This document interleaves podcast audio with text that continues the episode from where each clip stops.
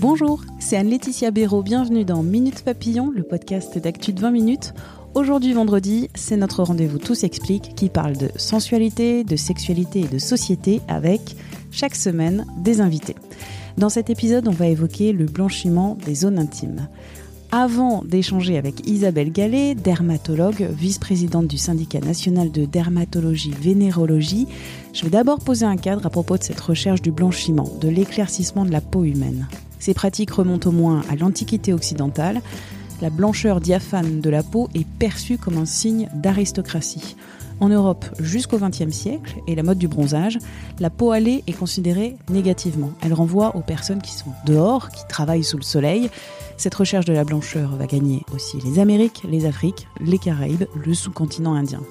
Sur cette question de l'éclaircissement de la peau qui fait intervenir faits culturels, identitaire, normes esthétiques mondialisées, domination de l'Occident versus les Suds, racisme, je vous renvoie à des ouvrages sur la peau de Jean Baudrillard, Céline Emeriot, Gilles Butch, Catherine Lanoé ou encore le documentaire Blanchir, une affaire pas très claire de Olivier Enogo.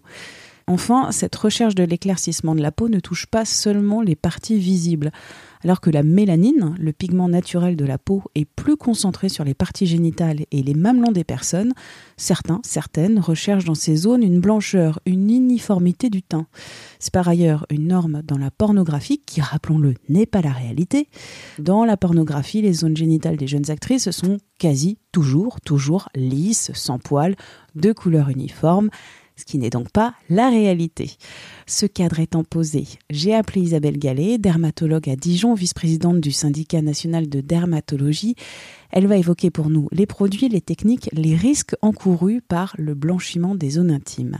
Première question à Isabelle Gallet. Le blanchiment des parties intimes est-il une demande répandue ou marginale? C'est une demande qui est marginale actuellement. Cependant, il y a de plus en plus de, personnes qui font, sans vraiment faire la demande, qui, euh, qui posent la question. Voilà, j'ai des hyperpigmentations, des zones intimes au niveau, euh, ne serait-ce qu'au niveau de l'aine ou au niveau de la face interne des cuisses. Donc c'est quelque chose, ça, que nous, dermatologues, nous connaissons depuis longtemps dans certaines pathologies. Mais actuellement, il y a une demande pour l'esthétique parce que euh, actuellement, euh, c'est un peu une course à la blancheur, notamment pour les personnes qui ont un phototype foncé, donc au-delà du phototype 4, qui vont être plus à même de faire des hyperpigmentations post-inflammatoires, plus à même de faire euh, des taches solaires. C'est vrai que la course à la blancheur, euh, c'est quelque chose d'actuel. Pour les zones intimes, euh, c'est aussi finalement une demande parce que c'est on, a envie d'avoir une peau. Je pense que ces patients ont envie d'avoir une peau uniforme, voilà, dans l'esprit des gens. Je pense que doit y avoir de ça. On va parler euh, des produits qui sont utilisés. ou voir des techniques qui sont utilisées pour euh, blanchir ces parties intimes. Qu'est-ce qui est utilisé aujourd'hui? Alors, les techniques de laser sont tout à fait euh, envisageables aussi.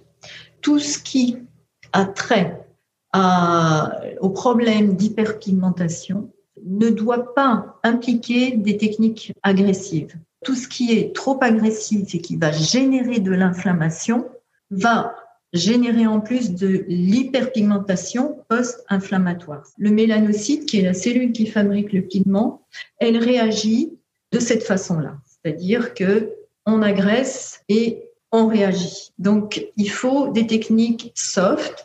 Et donc, si on fait des peelings ou si on fait des lasers, il faut avant tout ne pas euh, agresser. C'est très difficile à conduire, je pense, pour un patient soi-même, chez soi, d'une part parce qu'il y a la toxicité euh, des molécules qu'ils peuvent trouver sur Internet. Les molécules vraiment actives comme l'hydroquinone, comme les corticoïdes et même les dérivés mercuriels ne peuvent pas du tout être utilisées euh, de façon, euh, façon personnelle par le patient en achetant sur Internet et en faisant ses traitements soi-même. À propos d'ailleurs de l'hydroquinone, vous allez euh, confirmer ou infirmer, elle est aujourd'hui interdite à la vente. L'hydroquinone est interdite à la vente, tout à fait.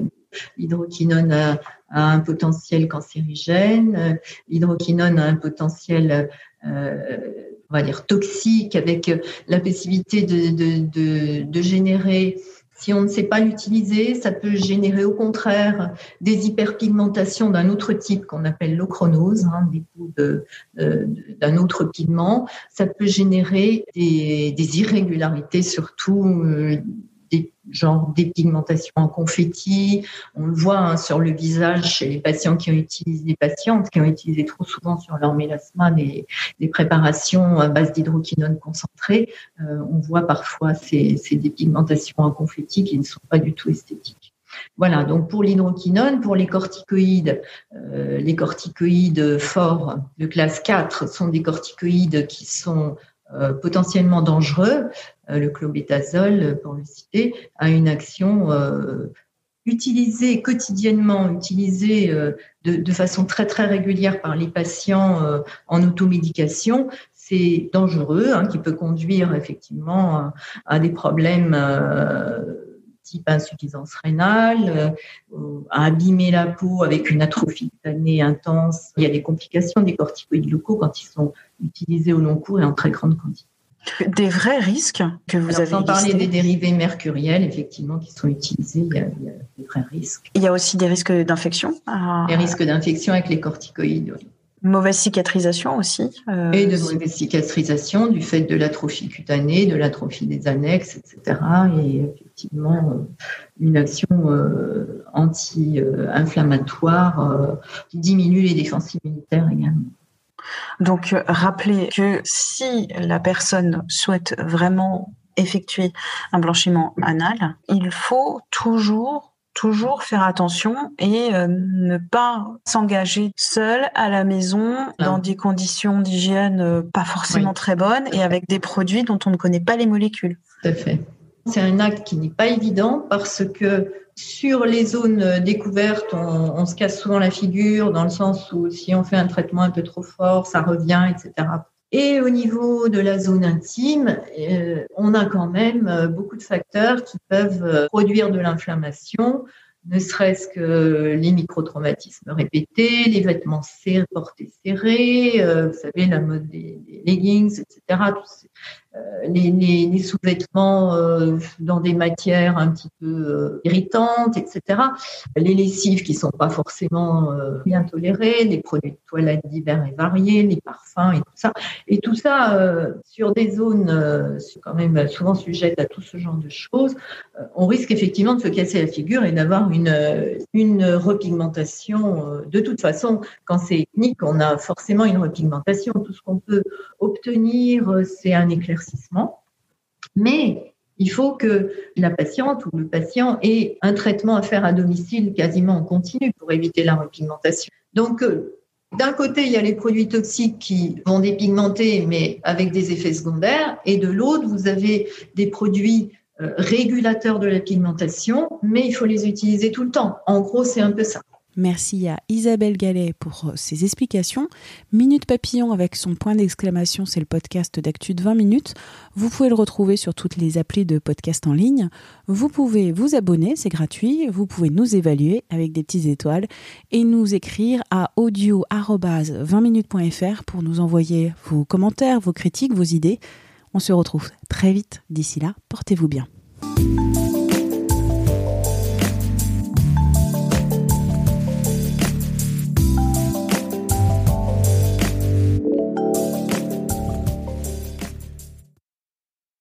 On ne va pas se quitter comme ça. Vous avez aimé cet épisode? Sportif, généraliste, sexo ou scientifique, varié mais toujours bien informé. Découvrez les autres podcasts de la rédaction 20 minutes sur votre application d'écoute préférée ou directement sur podcast au pluriel.20minutes.fr. Et merci de nous avoir écoutés.